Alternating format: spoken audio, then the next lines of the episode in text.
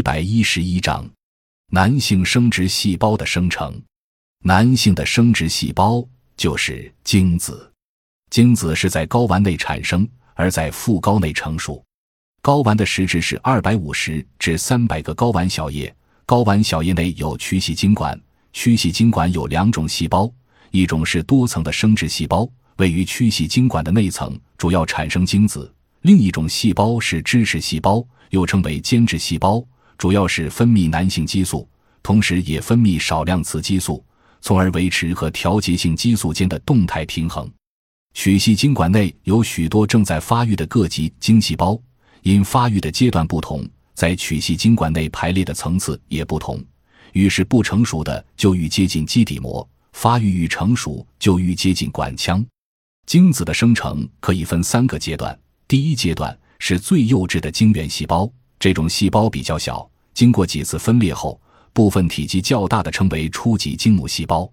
第二阶段是初级精母细胞再分裂，形成两个次级精母细胞。这次分裂时，染色体则属减数分裂。分裂后的两个次级精母细胞各得二十二个常染色体和一个性染色体 X 或 Y。次级精母细胞再经过一次成熟分裂，形成两个精子细胞。即每个初级精母细胞经过两次成熟分裂，产生四个精子细胞。这时的四个精子细胞，每个都含二十二个常染色体，两个含 S 性染色体，两个含 Y 性染色体。含 S 性染色体的精子与卵子结合，将发育成女胎；含 Y 性染色体的精子与卵子结合，将形成男胎。第三阶段是精子细胞在经过变态形成精子。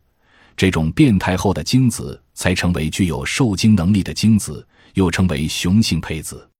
由精原细胞变成精子约需三个月左右。精子的产生是有规律、有周期性的，是一个连续的过程。我国男子在十五岁左右即可产生成熟的精子。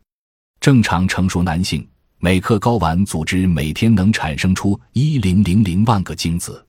正常精子分头、颈。体为四个部分，其形似蝌蚪。成熟的精子长约五十至六十微米，尾部较长，经尾的长度约为头部的十倍。